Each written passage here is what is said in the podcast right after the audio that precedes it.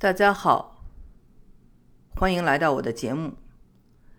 每年的九月都会迎来美国最酷的 Party Burning Man，在内华达的沙漠上举行。二十五年前，我曾参加过这一聚会。如今呢，它整个的规模已经非常的大了。现在，它已经成为我刚才说的美国最酷的一个派对。世界各地寻找刺激的人都包着飞机要过来。年轻时候的我和现在心境有很多的不同。年轻时候我在硅谷工作，学习世界最先进的互联网的知识，赶上了互联网的大潮。现在的我潜心研究易经。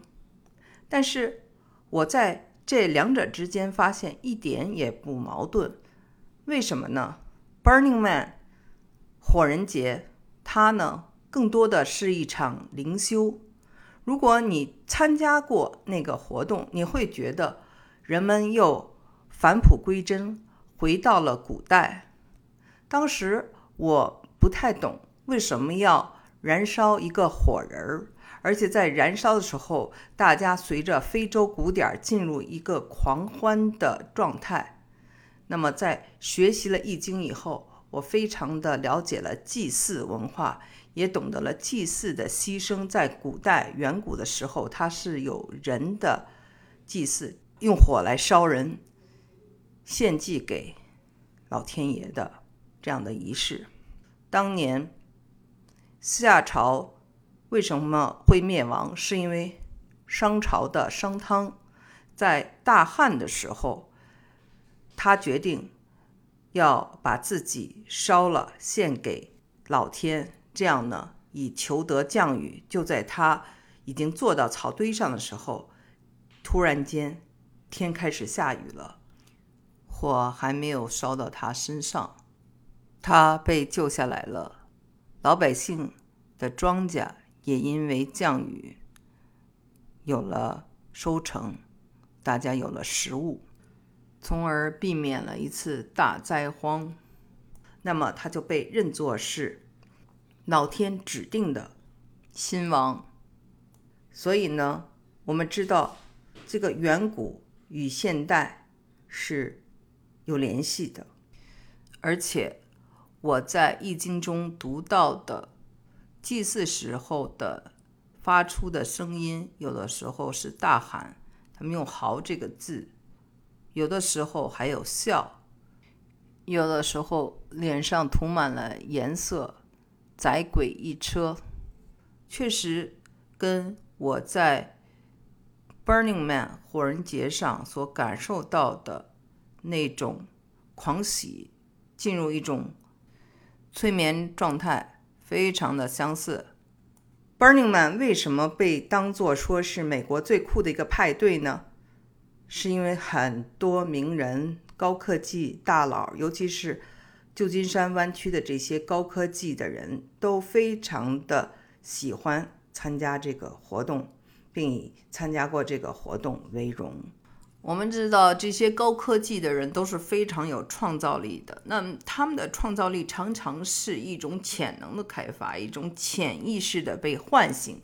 那么真的是非常需要这样的一种灵魂上的升华，或者一种催眠式的对他们的这个脑细胞的一种开启。我个人觉得，有的时候呢，我们如果生活的太实际，就缺乏想象力。我很喜欢在我年轻的时候谈很多形而上的东西。形而上，我们知道现在翻译成就是元宇宙啊，metaphysics，meta 就是呃元宇宙的意思。我呢就发现，我们到了一定的年代啊，中年的时候，人们呢就很很实际，呃，被这些生存压力所压得喘不过气来。工资啊，升迁呀，幼儿园呀，孩子上学啊，房子呀，嗯，跟老板、跟周围人的关系啊，等等，在这个很实际的时候，其实心情也容易不好。那么，想象力和这种创造力呢都会停滞。所以这就是为什么我们需要一种灵修，也就是为什么呃旧金山高科技的人们非常以参加过 Burning Man 火人节为荣。今天呢，在我去 Burning Man 火人节二十五周年的纪念的时候，我想跟大家朗诵一下我在二十五年前写的文字。也重现一下火人节当时的场景。我们的生命里还有着对神秘事物的尊敬，或者一种好奇，甚至是一种恐惧。远古人的他们的那些潜意识，也潜藏在我们的 DNA、我们的基因里，等待被我们发掘，等待被我们唤起。在这场灵修之行中啊，我对这个一些词汇，尤其是英文的啊这些词汇，body、mind、spirit、soul、mindfulness 都有全新的感受。好，现在你可以闭上眼睛，听我来朗诵。我二十五年前的这篇文章，一个叫 Harvey 的人在旧金山海滩上点燃了一个木人儿，作别昔日的恋情。从此，每年的九月，一群热爱艺术的波西米亚人都驱车来到美国内华达，叫做黑石的浩瀚沙漠里，建筑一座稍纵即逝的。超现实的城市，燃烧之城。艺术家们在这一片空无中创造酒吧、俱乐部、联邦画廊、街道，在这自由的城市中狂欢、宣泄，在荒凉、贫瘠、寸草不生的沙漠中表现人类创造力的繁盛，然后。在一个皓月当空的秋夜，一个巨大的、充满象征意义的木质人体将在非洲古典的节奏中点燃，化为灰烬。所有寿命短暂的艺术品也都将随之化为灰烬。然后人们回到各自现实的家园，这所城市。便在一周之内消失，还原为空无。美丽的都应该是稍纵即逝的。是的，稍纵即逝在这里是最适当的形容词。还有一种就是仪式感，向夏天告别的仪式。就是这样，我穿了件蜡染的背心。带上了 Jerry Garcia 的磁带，两本 Henry Miller 的书，向黑石出发了。我的蓝色小卡车里装了冰块、食品、两加仑水、帐篷、汽油、铁锹、应急灯、山地车、地图及一切用来在高达一百度的荒漠里生存的东西。沙漠真的是一无所有，英文是 bleak。一望无际的焦灼的土地，一个亿万年前消失的古海，一个超现实的幻影，一个海市蜃楼，艺术家的乌托邦。在夕阳的照耀下，远处的山峦被染成了紫色。几英里长的大大小小的帐篷和星星点点的灯火，很像是一个游牧民族的聚居区。刚建造的城里有罗马式的大道与街灯，有中央广场，有上演着歌剧、话剧的戏院，还有报纸、电台、马戏团、disco club 和二十四小时的咖啡馆。居民不管住在帐篷里、汽车里、RV 里，穿衣服还是不穿衣服，都微笑着向我问好。很快。这个繁华的城市将消失得无影无踪。选择了一个安静的地方，我开始安营扎寨。我的邻居来自日本、巴西、阿根廷、德国，甚至南非。他们像认识了我很久一样的招呼我。我们彼此飞吻着，一切安顿好，我便迫不及待地踏上山地车，四处招摇去了。一个自动的咖啡桌走来走去，它会自动地在你面前停下。这时，你会听到桌上的电话铃响起，你抓起听筒，就会有人和你讲话。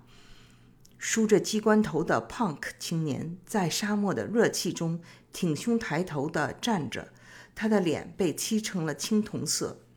一个人驾驶着机动脚踏车，车上有一对鸟的翅膀在一上一下地飞着。一个穿着渔网的女人。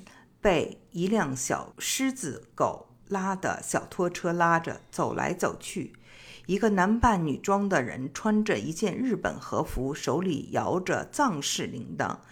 一位印度女子在篝火前一边跳舞一边拔去身上的衣服，她的影子印在幕布上，像皮影。一对新人穿着新婚的衣服，骑着双层脚踏车。后面一群骑车跟着他们的是婚礼上的客人，一个骑着自行车的小丑，他的车子尾部不断地燃放着烟花，他管这个叫放屁。一个儿童在风铃中摇风铃，汽车牌子、废铁、水管、破布做成的风铃在晚风中传送着清脆的声音。两个穿着上空装的金发女子将火一吸一吐，主持着这里的疯狂。每隔一百英尺都会有意想不到的东西，所有的行动都是即兴的、无名的、稍纵即逝的。人们所要的只是一种现实现地的快乐和存在，这就是史前湖床上升起的燃烧之城。当太阳消失在山后，头上缠着布、身上穿着古罗马大袍子的人们，用竹竿挑起一支支油灯，高高的悬挂在大道两旁的灯柱上。一排排街灯通向远处的神龛，那个四十英尺高的木质巨人，这座城市的君王。天上星星不可思议地闪烁着。鼓声响起来了，人们脱光了衣服，围着篝火旋转，在涂满色彩的迷幻车上狂舞。每一个人都被自由和奔放灼烧着。自我放逐，对机械文明的质疑，梦游的世界，完全的无政府状态，这是一种什么样的力量？鼓声是在清晨九点左右。停止的，整个夜里，我的梦里都是那鼓声的节奏和印度香的味道，从一个方向传来。我梦见了达利，那个超现实主义的骑手。第二天清早，我站在我的卡车上眺望，一切都归于安静和宁静。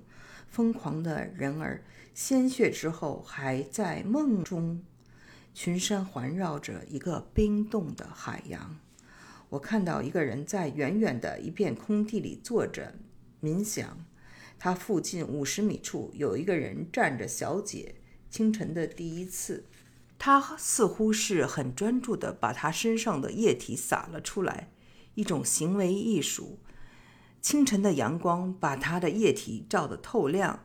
在那一瞬间，我想起了在华盛顿国家美术馆看到的一幅占据了整个一面墙的空间花布。那时我不明白为什么一块花布要占整个一墙的空间，现在终于明白了背景的重要性。Context is everything。两个静止的人在一片空地与蓝天的映衬下，就变成了一幅艺术品。这一望无际的什么都没有的沙漠，就像一张空白的画布。这里没有规矩，几个道具就可以得到幻觉。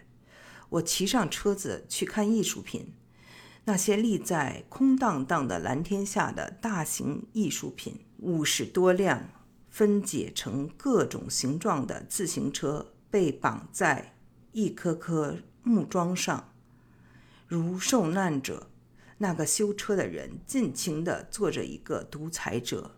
门之门是一个用千百扇旧金山老式的门组成的建筑群，破碎的几何图形建议着一种 new reality 的入场。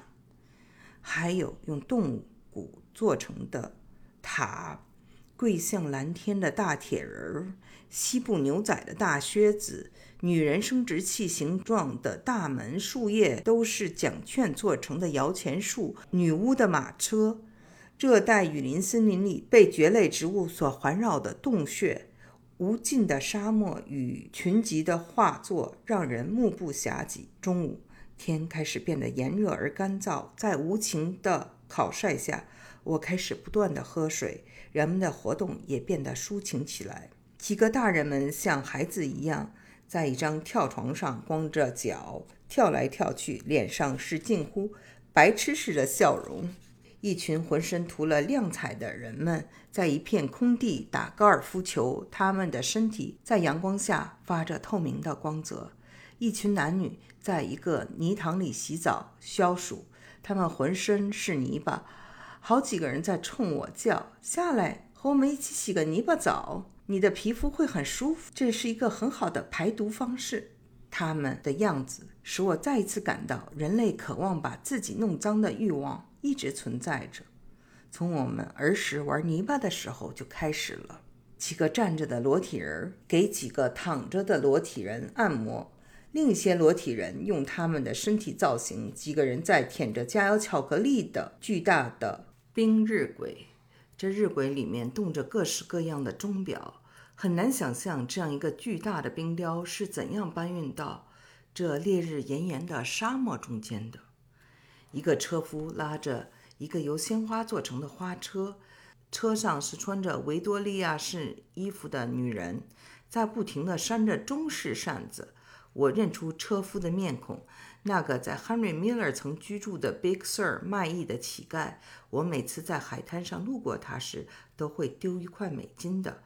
他。一个晒干的后现代之路上的战士，有一对老人在下一盘硕大的象棋，他们面对面坐，中间是一个可以盖一间房子那么大的地方，上面铺着棋盘，所有的棋子都是金属制的抽象雕塑，有舞蹈的少女，有埃及的士兵和大臣，三个少女在朗言。三个少女在懒洋洋地荡秋千，他们的男友在轻轻地推着她们。在这荒凉的地方，人们成为一种全新。你可以变成一个异性，甚至可以变成一个动物、一个植物。你可以改变时空观念。这是一个没有时空的地方，人们都是化作了无名氏，所以有勇气去做任何事，向任何禁忌挑战。晚风开始吹拂的时候，中央广场的鸡尾酒会开始了。白手套、马提尼、香槟，Have a good time。每个人都这么说。九点的时候，成千上万的人向巨人靠拢，坐在四周的草垛上。九点半，连带这里的一切都将燃烧成灰烬。这个牧人，这个临时自治区的主宰，在夜里发光。他是一个决然的、挥霍的。过剩的生命力，他面无表情地注视着这里所发生的一切。他的骨架是用紫色霓虹灯做成的，他的肋骨是闪烁的绿色，像一个将要被处死的人。他张开双臂，迎接着死亡的仪式。这是一场祭祀。烧掉他！烧掉他！他妈的！大家发出撒旦式的叫喊。喝烈酒，烧毁小型的木质儿。一个男子赤身地站在移动的十字架上，模仿耶稣当年受难的样子。他的四肢都涂上了血。我在那时想起了圣经的那个词汇 Revelation 天启。九点半，一声爆炸声，巨人开始着了起来。一开始是他的左腿、右手，然后是左手，他的头部开了花。最终他倒下了，然后四周的木鸭、风车、特洛伊木马，所有的东西都着了起来，像是陪葬，在我们眼前栩栩如生的倒塌毁灭。大家在催眠式的鼓声中吟唱、嚎叫，簇拥着、扭动着，又回到了人类的儿童时代，最原始的社会——罗马神话里的那个酒神。以及酒神的世界出现了巴赫斯、巴克尼连、Orgy，启开一扇窗，有灵性的光辉穿透进来，我几乎要落泪。我不能解释，人们有时不能确切地讲出为什么要这样做。我们只知道要用这样激进的方式迎接世纪末。不要泪水，只要燃烧，让美丽化成灰烬，彻底化为记忆的灰烬。在这里建筑的只是一个虚拟世界，一个属于潜意识的世界。文化、语言和种族不同，我们却一起上演了一出关于逃亡的故事。